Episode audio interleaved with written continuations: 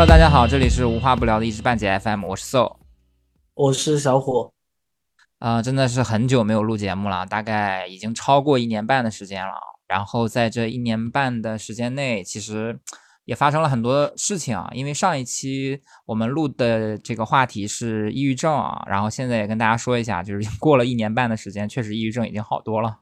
基本上已经康复了。那今天我们要聊的话题呢是，嗯，打卡探店和。关于就是自己在家里烹饪的一些话题啊，我自己是一个比较爱探店打卡的呃人，而且我自己也会去写大众点评，我是大众点评 V 八，然后其实跟小虎这方面还是比较像的，呃，只不过可能我们俩探店打卡的方式不太一样，但是小虎更进阶一点，是他会把他在生活中里去探索的一些好吃好玩的，然后付诸于行动，自己去厨房里把它做出来，那。就是我觉得这方面也是非常牛逼的啊，我我我也是比不了的。我觉得刚刚刚刚瘦说我们都喜欢打卡探探店，其实严格来说我并不并没有那么喜欢打卡探店，更多的就是它应该是我唯一的娱乐活动了。就是因为我太宅了，然后你说真要叫我出去玩或者叫我怎么样，就我真的没有兴趣。但是有时候在家憋久了嘛，你还是想出去走一下。然后你出去呢，你就得找个地方去一下。那去，如果我一个人的话，一般就是去什么咖啡馆之类的，我很少会去专门去那种就是呃美食店，就网红美食店嘛，我很少去，我一般都会去咖啡馆。哎，所以贵阳咖啡馆也很多是吗？对，这个这个我还正想讲，就是因为我是一八年回的贵阳嘛，然后我当时就特别嫌弃，因为我觉得贵阳就是一个没有文化的地方，就什么都没有，然后包括咖啡馆什么的。就很少，特别少。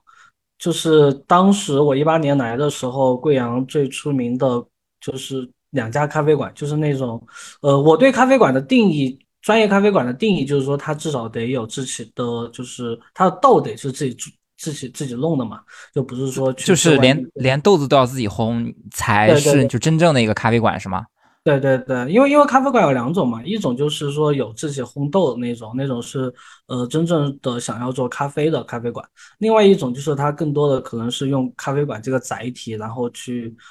呈现他的品味啊、他的喜好啊，或者说他对这个城市的一些理解什么的。那相对来说，就是我会把前者当做我真正意义上的咖啡馆。我当时一八年回来的时候，贵阳就只有两家这样的咖啡馆，然后呃，所以我心里就一直觉得贵阳，因因为本身我身边其实也很少有朋友喜欢喝咖啡，然后我也觉得贵阳就可能就没有咖啡馆。然后我是前上个月吧，就接了一个商务嘛，然后需要出去外拍一些什么东西，然后第一次去城里面走了一下，因为我是在一个呃。我我住的这个地方是一个新区，它不是老城区嘛。我去老城区走了一下，发现遍地都是咖啡馆，就已经堪比什么广州啊、长沙那些地方了，满地都是咖啡馆。哎，不过咖啡都很糟糕。你怎么你怎么定义这个咖啡糟不糟糕？因为我自己做咖啡嘛，我自己有一套相对专业的设备，然后我会把我作为咖啡，我会把我做出来的咖啡视作。底线就比我做的还难喝的，我觉得很糟糕。所以你一般你一般去咖啡馆都一般都点什么？呃，dirty，因为我觉得 dirty 是最能尝出它的咖啡品质的。因为我不喜欢喝手冲什么的。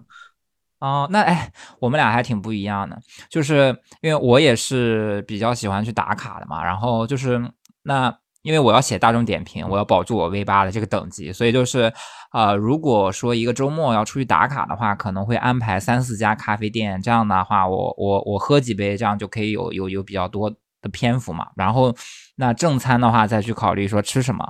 那我其实去一家咖啡馆，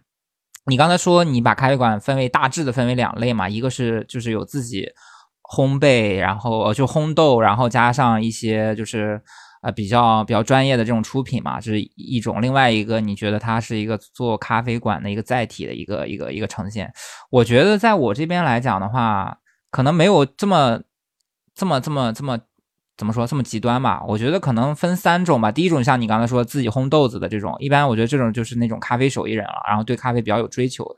然后第二种可能，因为我认识很多咖啡师，他确实是自己烘豆子，但是他会往外销嘛。外销的这种客户，一个是比也也像你一样，就自己在家里面有烘呃，就是就是这个咖啡的这个呃喝咖啡习惯的普通用户，然后再一个就是供给其他的咖啡馆，其他的咖啡馆有一类是像你说的，他可能就是做一个。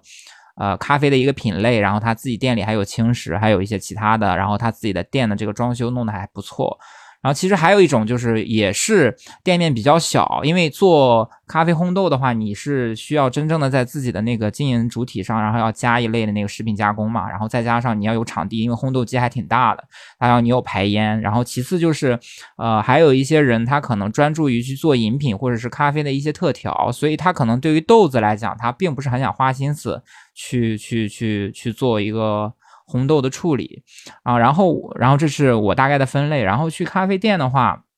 我首先会呃看有没有冷萃，因为我我探店的两大原则就是菜要吃最烫的，饮料要喝最冰的，所以我一般会进店先看有没有冷萃啊。如果没有冷萃的话，那我就看有没有手冲。呃，手冲的话会看有没有这种。就是它分的细不细啊？有什么样的豆子？因为我不是很，首先我不很喜我我不喜欢喝那个深烘的，然后我也不喜欢喝那种偏酸口感的，所以说我就会先看豆子。如果都没有的话，那再去看美式。一般我不太会喝加了奶的咖啡，像你刚才说的 dirty，其实我。呃，比如说有一些店，它就主打是 dirty，我可能会喝一下，但是基本上很少，因为我觉我觉得就是我我我可能对于奶咖这边也不是很专业，所以我就觉得喝 dirty 的时候，我多数情况下会喝到那种深烘的豆子啊，然后再再就是看它的这个奶用的怎么样嘛，比如说是不是水牛奶啊，或者是什么样其他品牌的这种牛奶，然后其实我个人觉得，而且而且。别人跟我讲，就是喝 dirty 你要很快嘛，就是你要不是不能说是去品它，你可能要一饮而尽一个牛饮，或者是说几口之内把它干掉。所以我可能更偏向于去喝冷萃手呃冰的手冲和那个冰的美式这样子的咖啡。对，我我就真的和你 刚好相反，我就最喜欢我就喜欢喝生的，越生越好，越苦越好。然后呃，然后第二个就是我本身不是。就我没有觉得自己对咖啡有多了解或者多专业嘛，就是我虽然说我爱喝咖啡，一方面除了我对咖啡因成瘾很严重之外，另外一方面就是我很喜欢咖啡的饮味道，我纯粹把它当成一种饮料。所以，然后像什么冷萃也好，美式也好，我觉得它就太功能功太太功能性了，我就觉得加一点加一点牛奶的话，它更像一杯饮料。啊，就风味足一点是吧？对，而且呃，我我也和你一样，我喜欢喝冰的，我很少喝热，除非特别冷。然后 dirty 呢，它就是刚好在两者中间，因为你一开始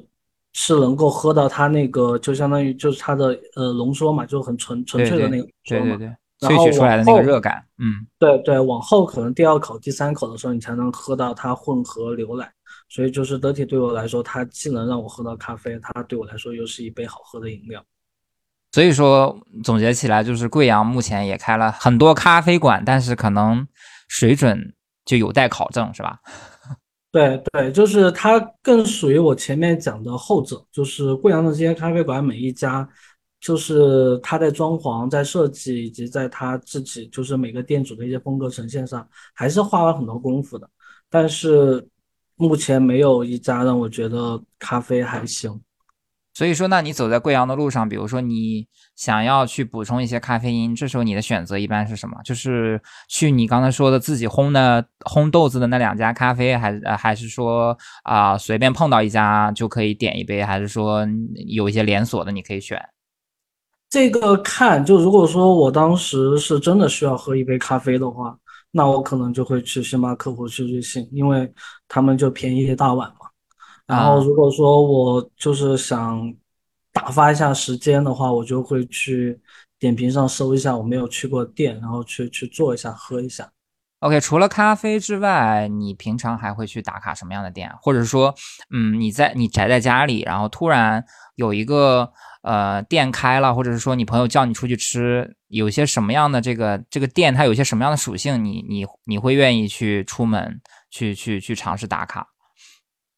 呃，两种情况嘛，一种就是我出差，因为我现在的工作还挺常出差的。然后如果是在外地的话，我就会去问一下当地的朋友，让他们推荐一下，就是当地这种呃比较老的特色的这种，你不管是主餐还是说什么粉面之类的。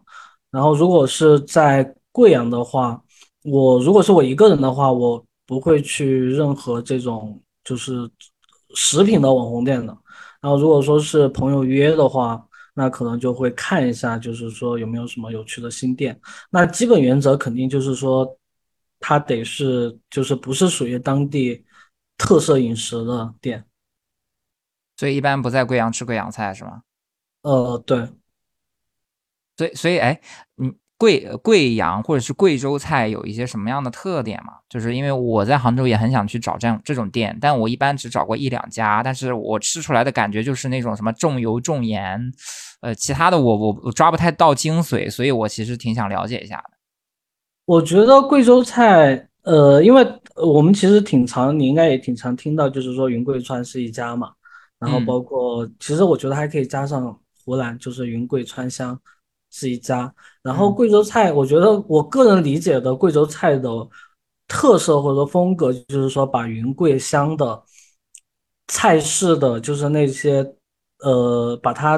那些棱角给它打平。比如说像川菜的特点，可能就是麻和辣。那贵州因为像川菜，川菜比如说有什么辣子鸡啊，包括火锅，像川菜的火锅，我们这边会叫麻辣烫。然后 就是呃，贵州菜会把川菜里面的麻和辣。稍微就是减弱平衡一下，让它就是变成一道就是麻辣风味的菜啊，没有会重点去突出它的麻或者辣。然后像那个香菜的话，就是那种因为香菜用的辣椒，像呃四川用的是那种呃干辣椒嘛，就是比较醇厚的那种辣椒。像香菜的辣就是那种比较极端的那种辣，就比较尖锐的那种辣。那贵州的话也会有一些。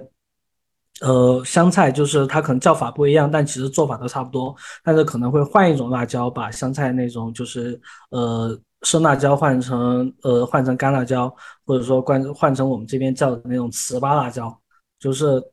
它其实你能够在贵州菜里面吃到川菜、湘菜还有云南菜，但是它又和他们不太一样。那呃，的确就是像我之前在北京，包括在广州的时候的贵州菜，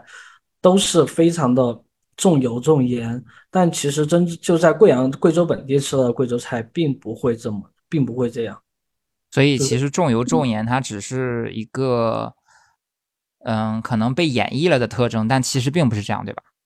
呃，对，因为像，因为像那个云，像像四川，像川菜，或者说像湘菜，他们都很成熟了嘛。就是它都是一道，就是一种很成熟的体系，所以你如果想要去外地去做的话，你有东西可以去摸索，你有门道呀，或者说你有什么教程步骤之类的。但贵州菜因为它不成体系，所以如果说你像像外地的人，他想要在外地去做贵州菜的话，他就势必就是会按照他的理解去去做。那如果说他就是那它唯一能够去去加工的就只有重油重盐了，否则的话它可能就会做成一家川菜馆或者做成一家湘菜馆。哎，但是重油重盐的这个标签在当下社会其实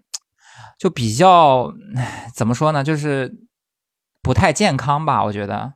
所以这个标签其实并不是很好。呃，对，但是。但是我觉得这个真的就是因为我之前在广州的时候亲身体，就有一种说法嘛，就是说你一方水土养一方人嘛。然后 我我当时就是在广州读书的时候，就是因为我我是贵从小在贵州长大嘛，然后贵州这边是小孩可能断奶就可以开始去吃那种什么酱油拌饭，然后辣椒就是酱油辣椒拌饭、蘸蘸水拌饭，因为蘸蘸水拌饭那种从很小就可以开始吃，然后。但是在广广东那边的话，根本就不敢想象。然后我当时读大学去广州那边读大学的时候，我的身体到了广州之后，我在广州吃辣的东西就反应特别大。这是什么反应？拉肚子吗？还是什么？呃，拉肚子，然后长痘啊。我觉得就是因为那边的可能气候呀、环境啊什么的，就那边它就不是一个适合吃辣的地方。那回到你刚刚说的那个重油重盐不健康这件事的话，我觉得就是。就就是看这个地方，它从古到今的一个饮食风格吧。就比如说像重油重辣这件事，其实在贵州它可能就不是很成立。OK，就是至少在贵州这种地方，没有说那种你吃的清淡，你就会比会比天天吃贵州菜的贵州人活得久。好好懂了懂了。哎，你刚才说到湘菜，其实因为我昨天也吃也去打卡了一家湘菜馆，所以我其实我我可以稍后分享一下。我其实很想问一下，就是你如果去打卡一家店的话，你有哪几个就是期许或者是说考核的标准嘛？在你自己心里，就是比如说这家店有哪一些东西是让你一定会觉得它是加分的，然后有哪一些东西虽然可能。比如说，不仅仅是口味啊，或者是它的它的环境也好，它哪一些做的不是很好，你可能也，比如说它这个口味再就算再好，你可能也觉得这个店真的很一般，你不会再去了。有没有这种自己的一些标准？我觉得特色吧，就是说，呃，怎么说呢？就是我虽然爱吃，然后但是其实我对吃这件事情上就是没有那么苛刻。就是其实，在生活当中，很多东西我觉得很好吃的很多东西，但是朋友觉得就会觉得很一般。就是我，所以就回答你刚刚那个问题的话，就是我去评判一家店到底好不好吃，只是它的一部分。那对于吃这块，除了它本身的好不好吃以外，我更看重就是说它呃有没有新意，就是它它是不是在就是想要做出属于自己的东西。我不知道你明不明白我的这个。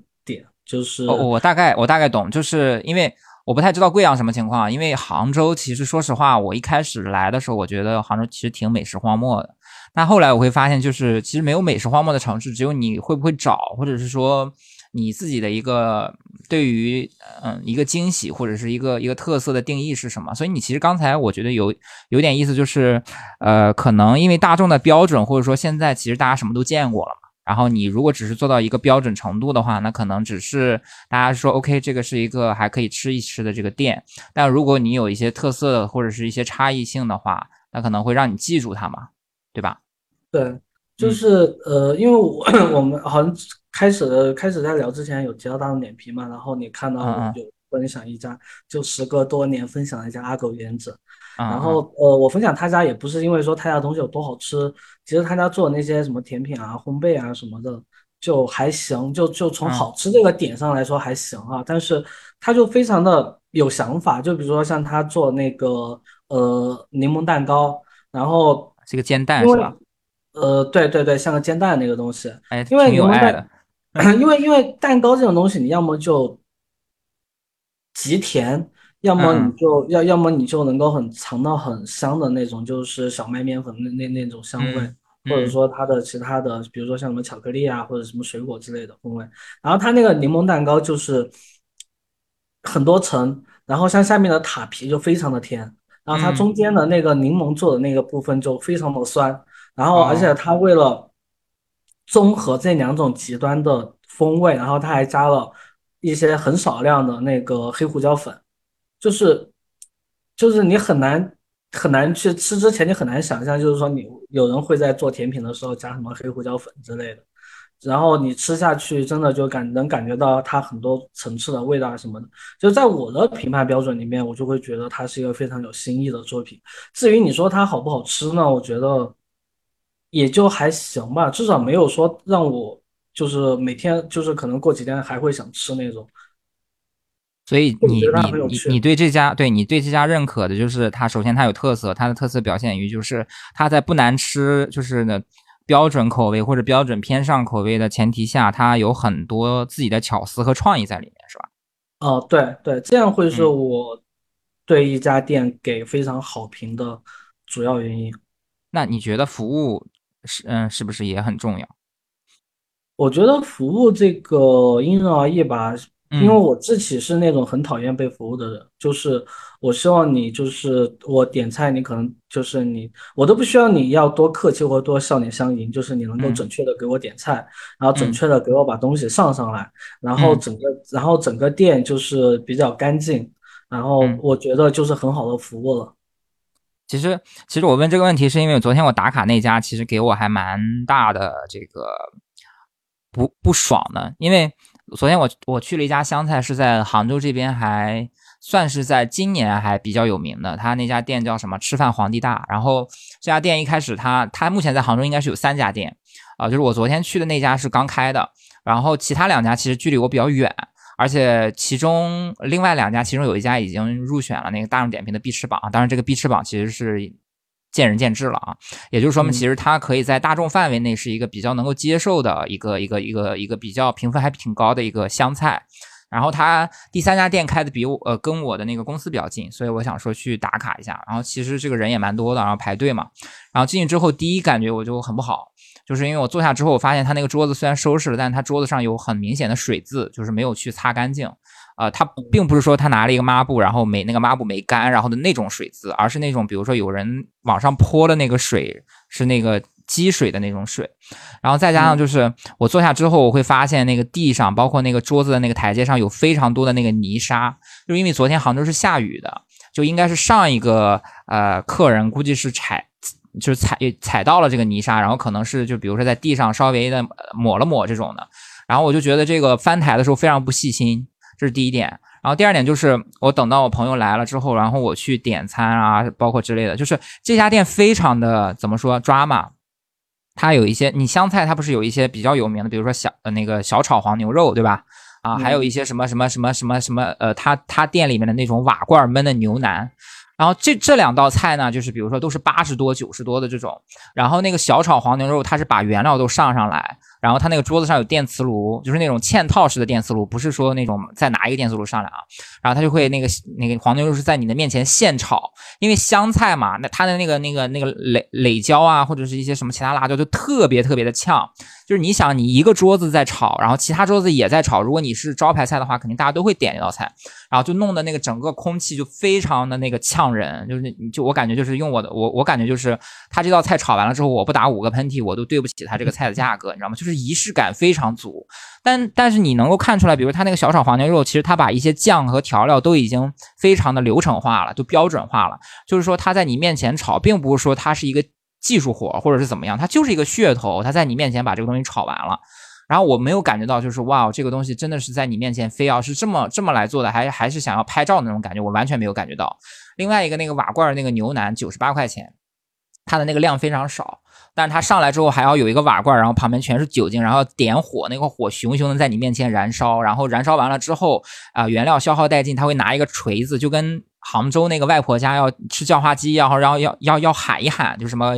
呃！一敲祝你什么什么，二敲祝你什么什么那种的，你知道吗？然后他要敲完了，然后把那个泥罐敲碎了之后，最后他把它倒到了盘子里，然后我就一脸问号，你知道吗？就这这是为什么？就是一家湘菜馆要这样子来做，我就很奇怪，而且它的味道就很一般。然后刚才我说的那个小炒黄牛肉那一个那个那个步骤里面，他还做到了什么？就是他把那个火点着之后，他在他在预热那个锅，然后这个服务员就走开了，走开之后那个锅就有点就就那种快烧糊了，然后那个味道就很难闻。然后我们又把那个服务员叫过来，就是说，我我所指的这个服务，就是你可以。像刚才小虎说的，就是你可以不服务我，或者是你比如说你本来就做到了一些，比如说你希望能够有自助的感觉，就是呃扫一下桌子上的二维码可以点餐，然后后厨收到了你就直接给我上菜就 OK 了。我我评判你的好坏，就是比如说你你你加水啊，或者是我我询问你的时候，你有没有就是回答我，或者是你上菜的速度怎么样？我觉得这个就 OK 了，就是你能做到基本就 OK 了。但这家店就是他既想把噱头做到，又想做差异化，但其实。服务员根本就没有培训到位，或者这些服务意识、服务标准都没有建立好。然后他其实做了一个噱头的同时，又做了非常大的减分项，就让我感觉到，OK，你这家菜如果你没有很好吃，你今天就完了。果然那个味道就很一般，所以我就给了他一个非常就是低的分，就让我会觉得这种网红店真的是这个自寻死路，就在我这儿非常不 OK。嗯，你你说的这个，我我我没有料到你会说这个点。就是服务，然后像像你说这个点，贵阳也有。然后我几乎，如果是我主动的话，我从来不会去。然后如果是朋友约，然后去了之后，我也不会再去第二次。这种我觉得非常讨厌，非常被冒犯。我特别讨厌这种就是毫无意义的做作。就也有那种就是比如说像什么呃。呃，我我刚刚讲就是说，贵阳其实贵阳有一个，它贵阳它不像，可能它不像北上广，它不像一线城市嘛，它其实贵阳这边它对食物的包容性不高，就是怎么说呢？就是其实你在贵阳，贵阳的很多店都是本地菜或者说本地菜延伸出来的，就是麻辣麻辣口味的店，然后像一些比如说像什么泰国菜啊，或者说像包括像粤菜啊什么的，在贵阳都很少，因为开不下去。然后呢，然后呢，贵阳很多店就是呃，它就只能还是得从贵州菜里面去挖掘嘛。那很多店它并没有挖掘味道，它就挖掘你说那些乱七八糟的东西。然后这种店我是从来不去的，我觉得这些东西都是被被抖音啊什么那些什么乱七八糟的东西祸害出来的风气，营销出来的。对，所有所有朋友给我发，因为也有朋友会发这种视频嘛，就是这些就你刚刚说的那种 那种什么点火啊那那那种视频嘛，然后就说啊有没有兴趣有没有兴趣，我说不去，就我真的看见视频我觉得恶心。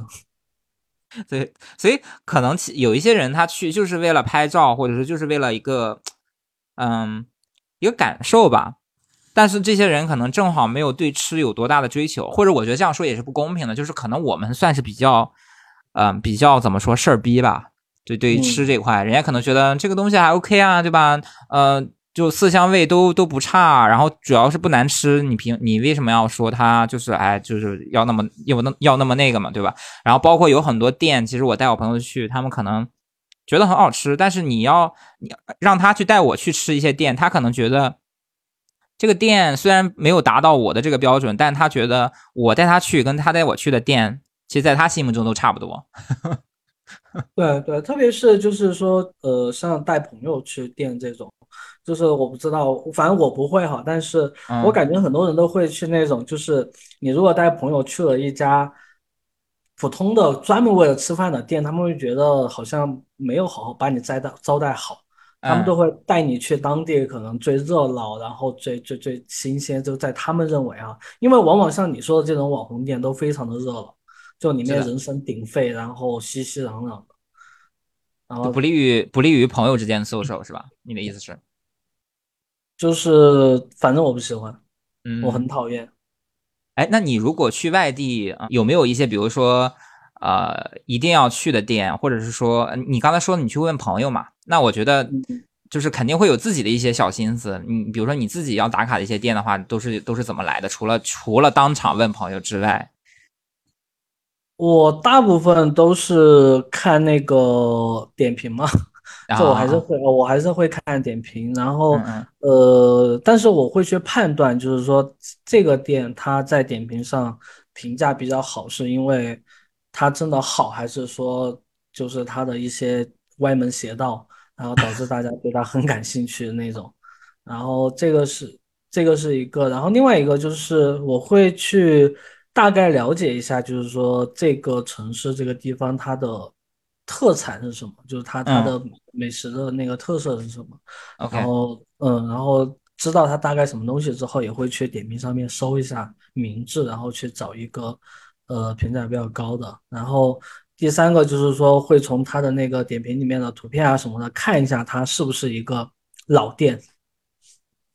OK，哎，所以我还有一个问题，就是你作为一个。朋友圈中的五星级大厨，因为大家看看你拍的照片和你自己做的一些菜色，都觉得你厨艺非常好。那你自己做饭和你比如说平常点外卖还有出去吃的比例大概是多少？或者是就是你自己做饭的契机是什么？我自己做饭的契机就是怎么说呢？就是我做饭，我我做饭不是那种很有规划的人。就是可能有的人他他做饭或者说他天天做饭，他会去计划，就是说我明天做什么，后天做什么。然后我一般做什么，就是一种就是可能我头一天，因为我健身房旁边是盒马嘛，然后我经常会健完晚上健完身去盒马买一些 菜，看一下什么菜打折什么之类的。然后如果看到有合适的，然后我会就会买来，然后第二天做，或者说我第二天，然后突然想吃什么东西，可能因为看到一篇文章，看到一个视频什么，突然想吃什么东西，然后我就就就就就做了。所以我打断一下，就是你刚才说你去盒马是，你是根据当天有哪一些新鲜的食材，然后你买回来，然后才想做什么，还是还是说你其实也会想说，在拿起来这个同时想说，哎。它它能做什么？或者是你这个东西其实很难做啊，很难处理，或者你根本不太会做这个这一类的菜，然后你就会把它放下。呃，我就看嘛，走马观花嘛，因为我大概看到什么菜，我就大概知道他能做什么东西。因为你你你你如果坐着，你坐在家里面想我想自己想吃什么是很难的事情。嗯。但是你你走在超市，然后你在不管是蔬菜区还是那个肉类区，然后你走一圈，你看到每一样东西，你你脑子里面就跟那个老虎机一样，就不停的在翻这个菜那个菜这个菜那个菜，然后，嗯，那可能就会有一嗯瞬间就会有一个菜，就是你突然想吃了。然后对，这也是我自己生活生活了以后，我觉得很厉害的一个点，就是因为我小时候，我妈就是像你刚才说的那种人，就是他能够很清楚的知道今天我们吃完这一段，OK，明天我们吃什么啊、后天我们吃什么？比如明天我们呃焖米饭，然后炒一个蒜苔，然后弄一个蘑菇，然后烧一个什么汤，然后搞一个排骨，然后后天我们就喝喝稀饭，然后喝稀饭的这个时候我们就炸一个豆腐，然后搞一个香肠，然后呃弄点春卷，就他是这种规划性非常非常强的人。我小时候觉得这这个就是正常的生活。那等到我长大之后，比如说我自己出来住，然后我就会觉得，哇，我到市场，我有的时候都都想不出来这些我今天能做什么，或者是我做的东西是怎么样，花样能多一点，更不用说我能够在今天这一顿结束之后，我就能想到明天吃什么。所以我觉得这也是你刚才说的，就是可能很难有人能做到这一点啊，或者我们技能点并没有点在这里啊。这个是一方面啊，但其实嗯最主要的，我做饭的最主要的契机还是因为我关注了很多美食博主嘛，嗯，小高姐，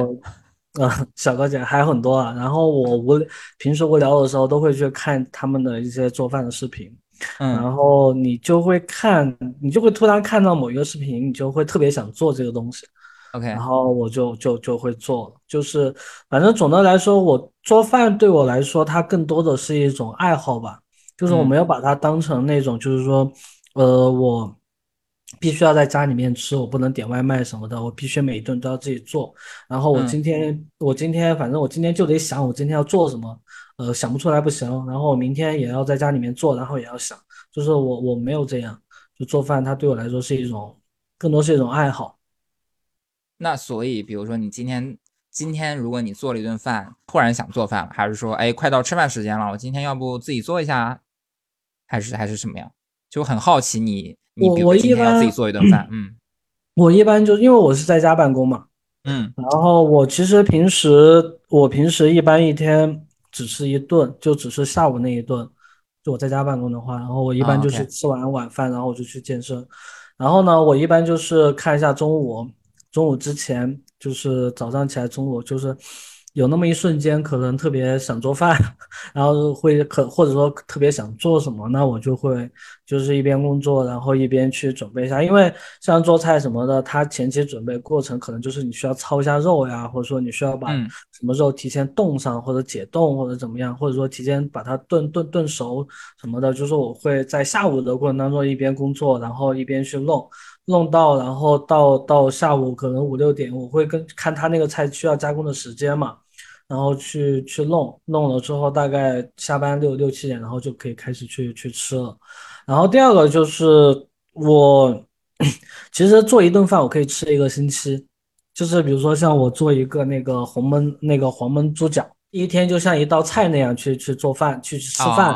那到第二天的时候，它可能就变成了一个盖饭。那第三天它可能变成烩饭，那第四天嗯我可能用来煮面，然那那你其实就是呃以一周为主题的这个主就是这个这这一周是红焖猪脚主题的一周饮食，也没有也没有也没有，就是我做饭，因为有的人他可能会想着，就是说我一个人，我要么做简单一点，我要么做少一点。我不会，我就是我做，因为我有时候也会做那种就是做只能吃一顿的东西嘛。我就是说想做什么就做什么，哪怕这个菜可能很复杂，而且做出来都很大份的那种，我也无所谓。我做出来我可以吃一个星期，就是我反正我就做菜就是很随意。所以所以我我觉得你你你做完了之后，你的那个呃发到朋友圈或者是发到社交网络上的那些词藻和你的那个心情，你你是从呃开始做的时候一直蔓延到你在做的过程中，然后最后再保留到你啊、产出这个这个成果，还是说你就是产出成果之后你有那种喜悦？这个我也呃，很想了解。我我嗯我我做的过程，其实你你应该会经常在我朋友圈看到，做一个菜的时候，我都会讲，就是它原本原本是怎么做的，然后嗯我我我自己就是我可能换了一个什么东西，或者说我嗯改了一个什么步骤什么之类的。那嗯其实我我会在做的过程当中就会去想，因为我做菜，我大部分我做大部分菜都是基于别人的分享嘛。嗯那我在看到别人的分，我之所以愿意做它，也是因为那个人他在分享的过程当中，可能某一句话，或者说某某一个什么点，就是击中了我，我才会对这道菜感兴趣，才会想去做。那所以，我其实，在做它的过，就我决定在一开始做它的时候，它对我来说就是一个很有趣的食物，一个很有趣的东西。那其实我在做的过程当中，就会一直在想，就是到时候怎么去去去按照我的方式去分享它。他们并没有说，可能我吃完之后才会去组织语言什么的。我其实，在做的过程当中，就会一边在想，一边在弄。所以，我觉得你真的是一个，就是热，不仅热爱生活，而且是一个热爱厨房的人。所以，你对你当时，你对你，我记得你说你装修的时候，对那个厨房的 要求也是比较高的嘛。对，然后我在这一块其实就很不一样，因为我虽然很，我也会做饭，但我其实很少做饭。现在就是，因为我觉得我。我可能只是会做饭，然后我做完了，包括在做的过程中，我就会觉得很累，然后步骤很冗余，然后等我做完了之后，比如说你要让我拍照，或者是你想让我去吃它，然后我就觉得我没有心情了。就是我我会是我妈那种说的说说的人，就是说我小时候经常听她说一句话，就是哎，我做完之后我都没心情吃了，就很累，你知道吗？所以我就平常我真的很少做饭，然后我可能更多的是，虽然当我工作也很忙啊，就是可能在食堂或者是去。就近去吃，就是我工作呃，就是周末休息下来，我可能也很少很少会自己去做饭。就我觉得这点，我真的是还挺羡慕你的。其实其实我和你一样，就是在这方面我和你一样，所以我你看我经常做饭嘛，其实我都是自己做，自己吃。就是比如说像如果说我我很少，首先我很少请客，我很少邀请朋友过来，然后其次就是。呃，我也很不喜欢去，就是主动去，比比如说我我说，哎，那个明明天明天来我家吃饭，就是提前去约这件事情，我也很抗拒。就是当因为当如果这样做了之后，那接下来做饭这件事情，它就会变成一件一个义务，或者说它就变成了一个工作，那我就会特别的累，我做完我就一点都不想吃了，而且我会越做越烦。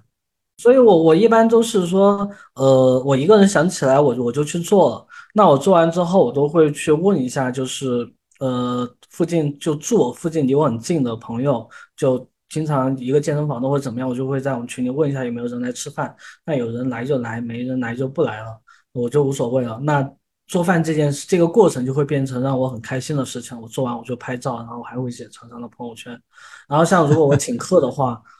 我虽然很少啊，但也还是有那么几次了。就是每次请完，我感觉我整个人都会被掏空。啊，你家那么大，我觉得你不请客都亏了啊。对，我真的很烦，就是所以很多人就会误解我，就是说，呃啊，你这么会做吃的，然后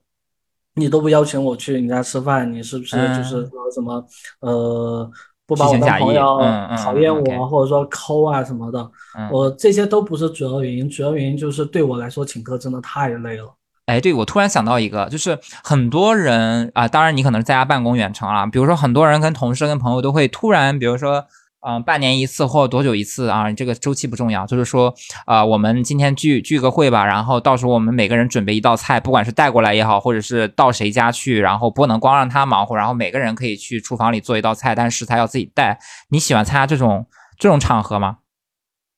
呃，首先我没有参加过这种场合。哦，好的。其次就是，呃，如果有朋友这样邀请我。去他家，然后就是邀请了十个人，包括我，然后每个人做一道菜，我我会乐意的，但是我不会去邀请朋友来我家，我就我不会在家里面去办这个活动。OK，你不会张罗，但是你会参加。OK，呃，对，因为我我其实我不太愿意让别人碰我的厨房。我的天，就是这个，且这个活动不能发生在你家，对吧？对。就别人一动我的厨房，我就特别焦虑。就是不管是前面，就所以很多人来我家，我就说你们在外面看电视或者你干嘛都行，你不要。就很多人都想来帮我嘛，我不要来帮我，千万不要帮。包括吃完之后，然后收拾我也不要别人收，因为我是那种，就是我做完饭之后，就是吃完收拾的时候，可能很多人只是收一下碗筷什么的，我会把什么，就是比如说台面呀，包括灶台，因为灶台。就是最油污的嘛，我每一次做完收拾完之后，除了收拾碗碟，我还会把那些所有的油污全部擦干净。然后别人帮我收的话，就不知道我什么东西要放哪，什么东西丢洗碗机，什么东西自己洗，然后要怎么擦。我觉得教去教别人很麻烦，我不如自己做。OK，那那那还是是有洁癖吗？还是还是有一些精神上的？呃，我觉得，我觉得我我不算是，我不配有，我不不敢说自己有洁癖，更多是精神上嘛。就是我很多东西，比如说我一把刀放在什么地方，我一个碗放在什么地方，如果说别人来帮忙的话，他肯定会弄混嘛。就他归位的时候，他肯定没办法归位嘛，或者说他把一个东西放在另外一个地方，这种情况我就会特别焦虑。就是我是很怕那种，呃，计划被打乱的人，然后会衍生到各个方面。哪怕小到就是一个杯子放哪，一把刀放哪。还有就是你自己做饭之后，呃，再再回到就是探店跟去外面去吃，你你会去比如说从它的口味或者是它的一些用料啊上面去，比如说你自己做饭了，然后你自己的一些用料，然后和你自己对于一些比如说某一些菜式的处理的方法，你你也会去跟。店铺里面的人计较吗？或者是说他的这道菜用了哪一些很巧妙的处理方法？然后你你会去发现这些东西吗？你是说给老板？呃，那倒不至于，或者是你自己突然意识到了，你哪怕呃，当然了，就是最近最就是最极端的方法，可能就是跟老板去探讨，或者是跟他跟他聊这个事情，为什么？哎，你这个你这个你这个东西原本可以放 A，你为什么选了放？呃，注意到了放 B，你为什么会选这么这么做决定？然后可能老板也会跟你讲之类的。呃，我会乐于做这件事，但是我不会是那种很很唐突的，就是，除非说我可能去朋友开的馆，因为知道餐馆你很难有机会接触到，如果你作为一个普通客人啊，你很少有机会接触到老板或者说厨师，但是如果说有这个机会，比如说一个很小的店，然后他就一个老板，他又是老板又是厨师，弄弄弄，然后我吃了，我觉得。某个点特别棒或者怎么样的时候，我会很乐意去和老板或者厨师聊的，但前提就是说，呃，它是一个很顺其自然的事情。比如说，我就不会，比如说吃完专门去，哎，服务员叫你老板过来一下，或者专门冲去厨房那种。啊，如果恰到好处遇到厨师或者遇到老板，我会去聊。但是像去咖啡馆的话，因为现在很多咖啡馆他都会自己做那个做甜品嘛，然后呃，而且咖啡馆它都是一个吧台，然后老板在那里做什么的。我我都会去聊，就是反正只要有机会，我都会去聊去问，就是一方面去问，就说哎，你这个东西加了什么东西啊，好有趣啊。另外就是说，哎，这个你你你为什么要这样做？你为什么要这样做呢？那遇到差的你会去聊吗？呃，不会。OK，就我自己默默默默吃完我就走。反正反正不管是好还是坏，我都不我都不会找找他们聊啊，不管是刻意还是还是顺理成章的这种，我一般就直接大众点评见了，就是我会我会把 我会把好的或坏的都直接写在大众点评上去啊，就是这样。就因为因为你经常我我我因为我比较喜欢吃汉堡。嗯，然后，然后我去打各种各样的，就是不管是快餐汉堡、炸鸡汉堡，还是那种牛肉可以煎到几分熟的那种肉饼的那种汉堡，或者美式的，都都都会去打卡。就让我比较印象深刻的一一点就是，啊，我我喜欢吃的某一个店的一个汉堡还挺贵的，一百二十八一个。然后啊，我去另外一家类似于跟它很标榜的那种，不管是从风格还是从什么上都类似的，然后连这个汉堡的价格都是一样的一个店。然后也是卖这么贵，然后我去点了这个汉堡之后，我就会觉得它，不管是从面包的选材，还是它的对这些每一个，比如说面面包的这个胚，然后它的这个肉饼，然后还有它的这些芝士的选用，还有它的这些蔬菜乱七八糟的，还有它的摆盘和和它各种薯条的这种酱，我觉得都是非常不行的，就是我就会非常生气，然后会给他写一个差评，就我觉得就我这种还挺事儿逼的，就是。就是我自己可能有一套标准，但是你如果没有没有打中我这个标准的话，你不管是你这家店到底评分有多高，或者是大家觉得你这个店综合水平很很好，如果你这个品没有达到我的满意，我可能就会给一个差评。就是这个这个，所以我在我也在反思是不是我自己的问题啊？对，就是我跟别人的评判标准有点不太一样啊。我呃，反正你刚刚说那个问题啊，我一般和老板反映或者和老板聊，一般都是去聊他的那个。优点好的，好的，嗯嗯，那他做的不好，我一般都会闷着。但也有几次，就是我真的，我真的就是吃到生气，就是我就是气到，就是我是有什么毛病要来这个店。比如说像之前去那个广州，因为我很喜欢吃猪肚鸡嘛，然后在在广州还是那个广州什么必吃猪肚鸡必吃榜吃榜第一名的那个猪肚鸡，我去吃了。然后它就非常的难吃，猪肚非常的小，而且很贵，就我真的好生气。就是气到就是我在那个就是我会发朋友圈，然后因为我觉得，因为我觉得发点评意义不大，就是你说 OK，懂懂懂。我会觉得朋友圈，我会你想让你你你想让你认识的人看到，对吧？对，包括包括就是呃，我我也会给，但我不会就是直接去给店员，像像那次猪肚鸡那次，我没有说直接找店员过来责骂，然后我就会在那个 店员也很无辜啊，对对对，我对我知道他们很无辜，他们做不了什么，但是我就是会就是不避讳的，就是去去问他们。就就我不是说要他们给我一个答复或者给我一个什么东西，我就问我会问他们，就是说你们不怕倒闭吗？哎，你真的很刻薄哎，你这样问人家，他只是没有满足你一个你一个客人的这个对吧？就像我刚才说的对吧？不是他不是就是比如说他东西做的难吃这件事情我不会生气，比如说像猪肚鸡嘛，你你我不知道你吃不吃猪肚鸡哈？啊，我吃，我也很喜欢吃猪肚鸡。就像猪肚鸡，猪肚鸡的特点无非就两个嘛，猪肚和鸡。啊，然后，然后他家的猪肚鸡的那个猪肚，嗯，就只有指甲盖那么大，你能想象吗？那那那他卖到多少钱啊？他猪肚鸡是一个煲一样的那种大的锅吗？它就是一个一个，我们还点的大锅，两百九十八还是多少？然后这个店，嗯，那你觉得它这个价格是附加它的店的环境还是服务还是什么？它店的环境其实，它店的环境其实就差不多海底捞的那种水平。OK，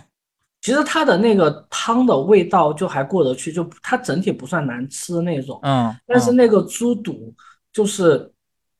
指甲盖那么大，因为它是猪肚鸡。嗯，OK，就是你猪肚鸡里面的猪肚你怎么能这样？然后我们后我们后面不是就是又点了一份猪肚嘛？然后我就他那个猪肚上来的时候，我就问他，我说哎，我说你们那个你们你我就捞了一块锅里面的猪肚给给他看嘛，我说你们的猪肚都是这样吗？还是说你们今天？搞错了或者怎么样？他说我们就是这样。然后我说你们不怕倒闭吗？你们这样搞，你们是猪。他怎么回的？他怎么回的？他就他就笑了笑，就就就就没讲话。我并不是要刁难他，我只是想要给他表达出我的你的不满感觉感受对我的不满。所以他的口味还可以是吗？只是量很少。对他口味其实还行，就是他的量很少。OK，体会到了你的愤怒。就是对猪肚鸡，我一开始会以为你说猪肚鸡它那个猪肚很老，咬不动，就跟跟那个橡皮筋一样的。我以为你会说这个，我没想到你会说它的量很小，所以它鸡的量不不小吗？它其它的整个量都很少，就是我觉得如果它少，我是能够接受的。但是它就指甲盖那么大，就你根本用筷子你都夹不起来。就是你不就每一块都切的很小是吗？每一块都切的很小。对对对对对，它的猪肚小到就是你筷子都很难去夹起来。哦，你刚才其实说了一点啊，我也也是有点想聊，就是你说现在不管是你之前没有发现也好，但我觉得它是一个趋势吧。就是比如说像贵阳，包括杭州也是这样，就是这两年来好就是咖啡馆特别多，而且大家就比较卷，就是咖啡馆，因为可能大家对它寄予的一些。情感比较丰富吧，一个是要不就是周末的好去处，要不就是你你拿着电脑去办个工啊，或者是大家，嗯，大家对咖啡的追求也好，就慢慢多起来，而且他们的差异化，包括他们的装修、他们的风格，包括他们的价格啊，对，就是还是挺那个什么的。所以你你你觉得这些网红店也好，这些咖啡店、烘焙店的这种泛滥，你觉得是好事吗？或者是你你你怎么你怎么来看待这个事情？我我我觉得我觉得，呃。怎么说呢？就是它有好有有坏吧。就是因为网红现在它是因为你你不管怎么样哈，你大部分人你你开店就还是为了赚钱，你不要去讲什么为了理想，我为了爱好什么的，目的还是赚钱。那其实它网红的话，它的卷一方面也是说在在推推动，就是说大家去把自己的店经营的更好，而不是就是开一个店像诈骗那样去开一个店。那但是这个它也有一个。不太好的地方就是可能会导致大家瞎鸡巴卷，嗯，就是在不该卷的地方瞎卷。你比如说像你比如说像那个像像贵阳，我接着说贵阳，像那个其实像其他像广州也好，深圳也好，然后什么长沙也好，咖啡馆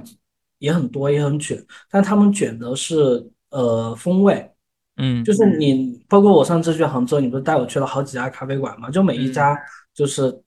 感觉都不一样，就是味道都很，我觉得都很棒。嗯，在棒的基础上，它每一家都有自己的风格。是的，是的，嗯，那那那贵阳呢，你就会感觉每一家咖啡馆它都卷在，就是说它的那些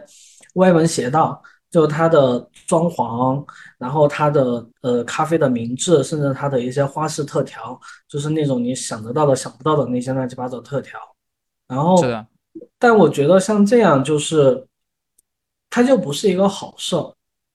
嗯，不过这个也有一个客观原因嘛，就是贵阳其实很少有喝咖啡人还比较少。OK，啊，因为你知道咖啡馆它如果要在咖啡上花心思的，因为咖啡它的新鲜度啊什么的都还是很讲究的嘛。你如果在咖啡上花太多心思的话，其实你那个成本会很高，你可能会亏损很大。对，就我其实觉得这不是一个好事，因为。因为问这个问题的时候，我也我当时想说，那凡事没有绝对嘛，我也会说它又好又不好。但我其实想想之后，为了表达我的态度，我还是觉得它是一个不好的事情。因为我觉得一家好的店，它不管是通过装修，还是通过 whatever 什么任何的元素也好，它自己的风味或者是口味，或者它的自己的一些服务，或者是他老板的一些人设，它都会它都会有自己的好嘛。而且这种店，我觉得。不会因为，比如说现在流行什么，或者是说，呃，因为大家都在开某一种风格的店，面包店也好，咖啡店也好，湘菜也好，川菜也好，他不会因为别人在开什么店，他才会去跟风，因为他自己真的正真正能把这个店经营的好，他才会去开嘛。所以我觉得这一波人他一直都在，只不过他可能会有一些什么样的加分项，或者是什么样的选择，他可能没有会去选那种风格嘛。但另外的。带来的一个不不好的点，我想说的是，最重要的就是这个，就是很多人他其实只会营销或只会经营。他不会真正的去经营一家店的那种经营，他会去开一家店，比如说他装修的很很好，然后呃品牌也做的很好，然后他甚至在开业之前就会给各种 V 八或者是各种那个小红书的那些网红去发各种邀请，让他们在啊大众营业之前就开始来去探店写各种营销的文章，他会把这个事情作为一门真正的生意，比如说是一个噱头，一个打卡的现象，一个一个。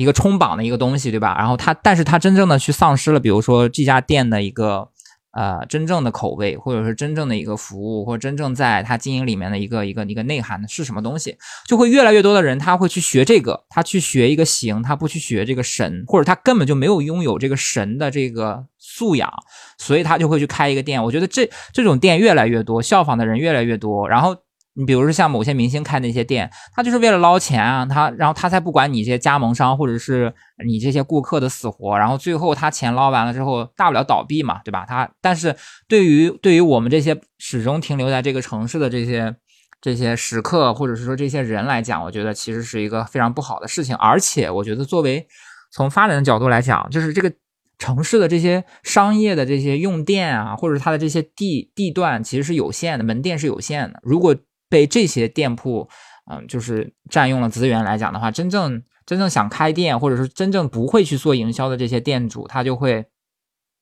丧失了这个让他存活的机会。所以我觉得这个现象，我我是不是很看好的？虽然一开始我会觉得啊，咖啡店或者是很多其他类型的店，然后越多，然后大家差异性越越强，这是一个好事，大家卷起来嘛。但后来我跟很多店主去聊过，我觉得对他们来讲，其实是一个不公平。当然也可以说他们其实自己不够卷或自己不够努力啊，但是我觉得努力的方向不一样罢了啊。基于基于你这个，我补充一下我刚才那个回答，就是我觉得卷是好事，但是网红不是，我特别抗拒网红这两个字。就所有的，不管是你在点评上标榜的什么网红店呀，或者说呃朋友给我发的一个什么视频，或者说一个什么店，然后这个是网红店，去有没有兴趣什么的，但凡一个店和网红两个字绑上。我都会拒绝，因为我觉得就是网红这个词现在已经被你现在对我来说，它是一个贬义词。嗯，就是就就像你刚刚说的嘛，就是那些所谓的网红店，它拼的从来不是它的品质、它的巧思或者它的用心，拼的就是那种感官刺激。是的，就是就是让人一进来觉得我操，哇哦！但是。它就像就像呃前就像现在那些赚快钱的自媒体那些视频一样，就它本身它没有什么底蕴在，它就是捞一笔快钱，捞完了他把他的那个，因为他像这种店很少有回头客嘛，大家可能去一次然后拍个照就再也不会去了，又贵又难吃，然后他捞一笔钱，他把钱赚完以后他就走了，然后接着这个地方，然后再换下一个店，同样捞一笔又走了。最后，因为现在这个时代互联网太快了，一切太快了，现在已经没有什么什么那个成本了，酒酒香不怕巷子深这种说法。是的，就真的很多店很可惜。对，然后我之前就亲身经历过一个，就是我看大家都在打卡某一家店，因为它也是咖啡店啊，就是装修啊，呃，什么都非常好。然后它所在的那个地段，就是杭州有一个中山北路，它是一个非常有名的地段。那里面的日料啊、烘焙啊、咖啡啊、啊烧烤，反正不管是什么什么店开在那边，其实都是那种有一种大家有一种潜移默化的感觉，就是你敢在这条街上开店，你肯定是有点东西的。那所以我就那天去打卡了好几家店，然后正好顺顺路嘛，然后我想说那去看一下。就我走进那家店的第一感官就是，所有都是那种网红，都是那种长腿妹子，都是那种各种摆拍，全在里面做这些事情。那我想说，OK，我只是一个路人啊，我我我我我是来喝咖啡的，我想看一下他家的这个品质怎么样。然后就走到那个柜台前，然后他那柜台上全都放的是很多周边，比如说手机壳，然后一些玩偶啊，一些。一些便利贴什么的，就是那种周边，你知道吗？然后我就看到了他的那个咖啡的那个菜单，它的咖啡其实种类很少。那我觉得这也是好事，因为你要不做一些很有特色的东西，或者是你你搞一些预预包装好的一些冷萃啊什么的也 OK 的嘛。然后价格也很贵，那这种网红店价格也很贵，我觉得是就是能想象到的。但最让我受不了的点就是没有人接待我。就我已经站在那里，并不是说它它是一个很 open 或者你扫码点单的这种这种这种这种场所，它就是让你去到站在收银台前，然后点单，然后我就看到他们的店员在里面自己就是就嬉笑怒骂，然后自己在那玩，然后就完全没有人招呼我，那我就感觉就是你这个店其实就是一个做噱头的嘛，你你你卖什么东西，你可能想卖周边或者怎么样，你就是或者说在这段时期内，你其实并不看重它的这个营收，那你就是想让更多的人来拍照，然后把这个。把把你这个地方炒热，后来我就非常愤怒，我就走了。我大概在那个柜台停留了五分钟，我叫过人两次，但是人都没有理我。但我我并不会说，我今天一定要去把你叫出来，然后给我点个单，然后骂你一顿。我最后就走了，然后我就给了这个店差评。就这也是我觉得这也是一个一个点嘛，就是一我没有享受到，但是我就给这个店去去去给了他差评。但是我觉得其实我也有努力过吧，对吧？但我没办我没有办法，就是我没有办法。基于你的口味或者你的这个店真正的东西去给你点评，但是我综合的感受是非常差。哪怕我觉得你这个店最后给我呈现的一杯咖啡是我觉得可以接受中上水平，那我觉得这个感受也很差。因为达到你这个水平的店比比皆是，比你比你价格便宜或者是真正在做这个事情的人更多，那我为什么要来你这里嘛？对吧？是吧？就是就是类似于这种这种意思。你你这个你说你说这个，给我有一个感觉，就是我会觉得我我也去过你说的这种类似的店，嗯，然后给我感觉就是像这种店的老板他都不会开店，就是就其实你举个例子，就有点像现在的这些流量明星，就是他之所以红，并不是因为他的业务能力有多好，而是因为他背后有一个非常牛逼的。经纪公司在在包装他，然后再再捧他，再给他制造流量，但他其实什么都不会，各方面都很糟糕。我觉得现在很多店都是这样，他可能背后就是有一个有钱的老板，然后那个老板他可能有一个很牛逼的参谋，然后那个参谋他也只是教会这个老板怎么去装潢，或者说教他怎么去去做做做东西做吃的，但是他不会去，他不会去教他怎么去经营一家店。怎么去和顾客，怎么去接待顾客，怎么去和顾客交流，怎么去让，因为我像有一种店我很喜欢，就是因为你你去他那个店里面，你不管是吃饭还是喝东西，你会觉得他就像家一样，嗯，就我就很喜欢这种店。然后像有的店的话，你进去你就觉得自己就是一个客人，你会很拘谨，你要去克制自己的需求。你要去降低自己的期待，像这种店，我觉得非常的糟糕。而且其实，因为我在写大众点评，然后我就会遭受到一种情况，就是，呃，我写了一个很低分，呃，就就是怎么低分的界界定，就是呃，大众点评在三点五分，它是一个标准分。但是你如果低于三点五分的话，啊，其实很呃更多店铺觉得，呃，你如果给他一个四分以下的评价，他就会觉得你是差评。啊，当然有可能某一些连锁，它的店长就会因为你你吃了多少个四分以下的分，然后会受到一些对吧处罚或者什么的。所以我经常会，比如说真的是体验不好啊，然后给了他啊三分。或者是呃呃二点五分，二点五分我给的比较少过啊，一般都是三点五分。然后他们就会联系我，就是那意思就是啊，而且发私信给我啊，就说啊给我道歉，然后最后。不管他用什么样的话术，我我我我甚至还接到过什么私信，就是那种说什么啊，就是给杭州本土面包一个机会。我他妈想说，跟我有什么关系？而且你凭什么你就觉得你能代表什么杭州本土或者中国本土的一个一个什么东西啊？就是而且我没有那么重要，好吧？就是我给你一个这种分，而且也没有特别低，然后他就要这种，呃，类似于就是像你像当时我们网购给好评，然后就说你如果不给我好评的话，我我可能就干不下去了那种，然后然后让我去改评价。然后我我我反正觉得这种就挺挺受不了的，就是我本来对你这个店的评价就是不是很高，然后你你用这种手段来跟我交涉，我可能会，我甚至会给你改的更低，就是这种。对，哎哎，你说这个我还正想好奇，就是点评现在是一种什么样的机制啊？就是就是所以像你刚讲那种像给给差评这件事，嗯，普通人给的差评对这个店其实是没有什么影响，要你们这种大 V 给。然后才会对店造成实质性的影响嘛？那都啊，那其实也没有啊。呃，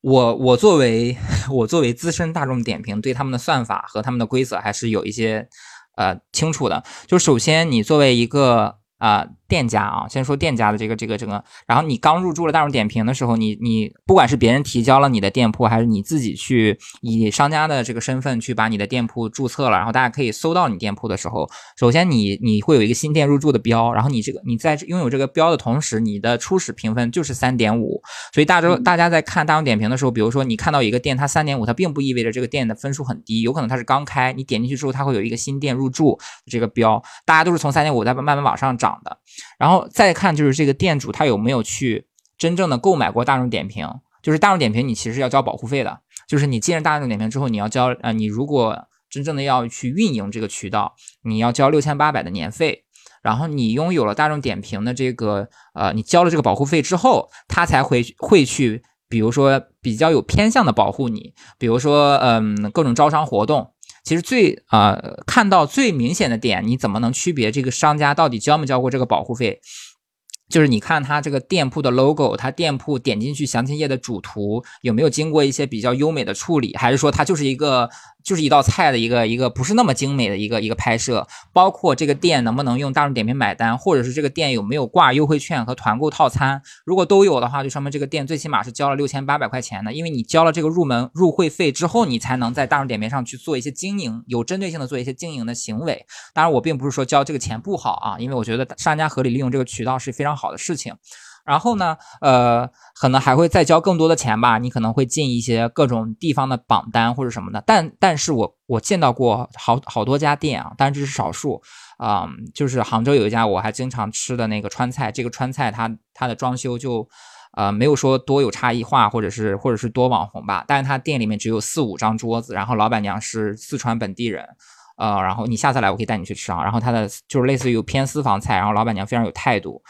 他就做到了好，他没有交任何的钱，然后也没有去去买大众点评的任何东任何服务，但是他能够冲到大众点评在杭州川菜榜第一名，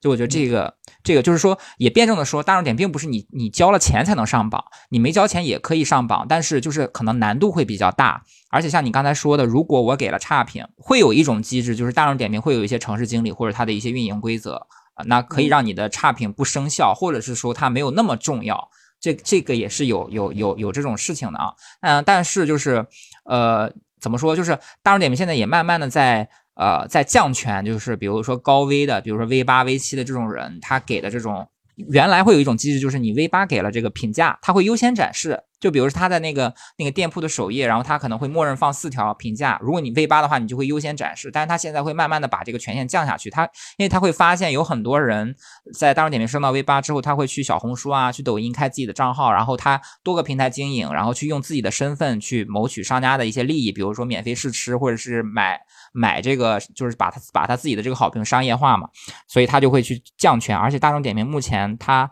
它有两块，一个是点评，一个是笔记。笔记它其实就是想抗衡小红书嘛，它就会比较削弱他自己就是他当时出道之本的那个点评的这个权重。他现在会让很多的红人和大 V 去写。笔记，但这个笔记呢，并没并不能评分啊，也并没有那个。贡献值就是你要升到 V 八，你要往上升，你你其实还是要靠点评。比如说点评，你每一篇要写到一百字，然后至少要拍三张图，它才能够被列为它是一个优质跟精精选的评价，对吧？如果你你只拍图，或者你没有写到一百字，它就可能只是就是一个评价，它的它的内内部黑盒的一个分数是没有你刚才像我刚才说写到那个程度的分数高的，经验值可能也没有那么高。它现在也会把各种积分、经验值全都黑盒化，就是它不会让你知道。我我就会跟你讲，我有一个评分体系啊，我有一个等级体系。但你现在是五级，我不会告诉你你写几篇内容，你或者是你还差多少分能够升到六级。它现在全部都黑盒化了。所以说，大众点评目前是这么一个一个一个趋势。总结起来就是说，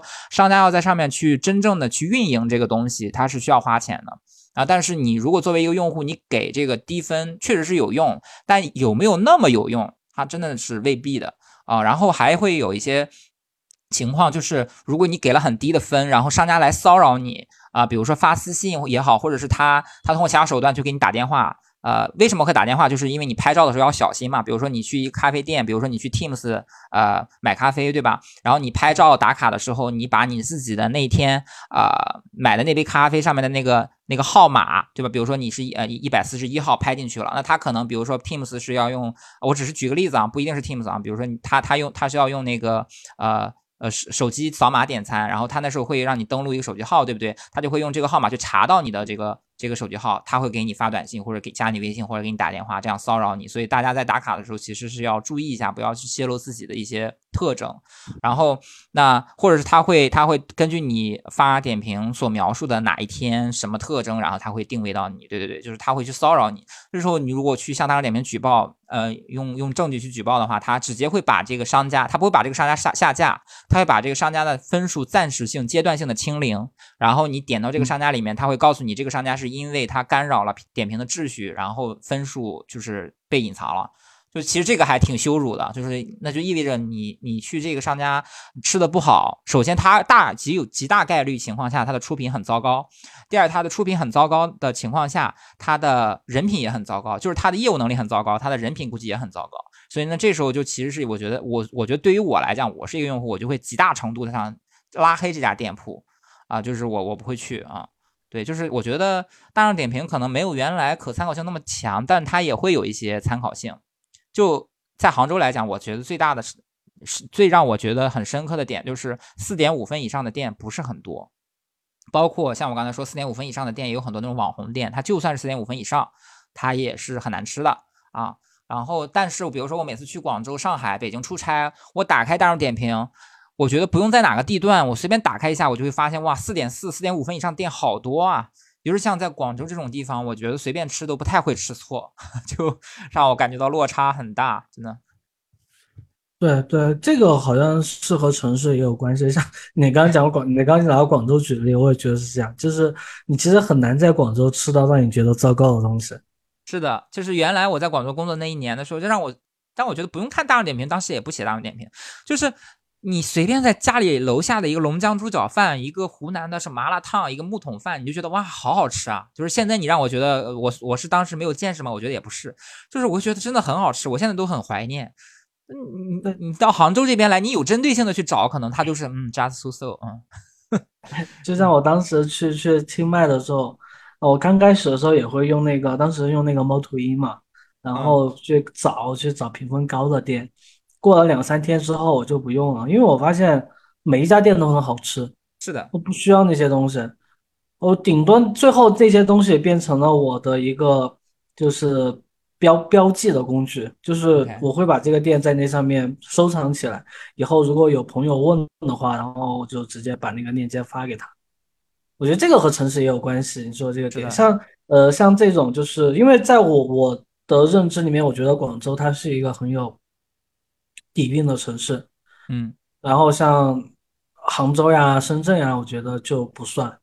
就是它是一个高速发展的新城市，但是它没有它没有那种很大的那种积淀，嗯，可能杭州跟深圳还是不太一样，因为深圳它可能是一个移民城市吧，但杭州它其实是有一个底蕴在的，只不过它可能这个底蕴因人而异，它的那个特色跟冲击力可能并没有像广州那么强，嗯。OK，我们也聊了比较久，然后今天其实一开始我们就只是想说，大家喜欢去陌生城市打卡探店，然后有这种爱好，然后所以想说，呃，聊一下。当然也真的是很久没有录播客了，我们也是想说，想把这个事情捡起来，重新重新去，嗯，做这个事情。那我觉得通过今天的聊，其实不仅仅是探店，然后其实也聊了一些，比如说像小虎或我，嗯，我们怎么看待就是在家里做饭和跟朋友出去吃的这些点。那我觉得还蛮开心的吧，就是重新 为了我们重新聊播客，还蛮开心的，对吧？对，我也觉得，因为我也很少和朋友 聊天，真的就是回来之后，我真的找不到人和我聊天。OK，那今天就到这里，那我们再见吧，拜拜。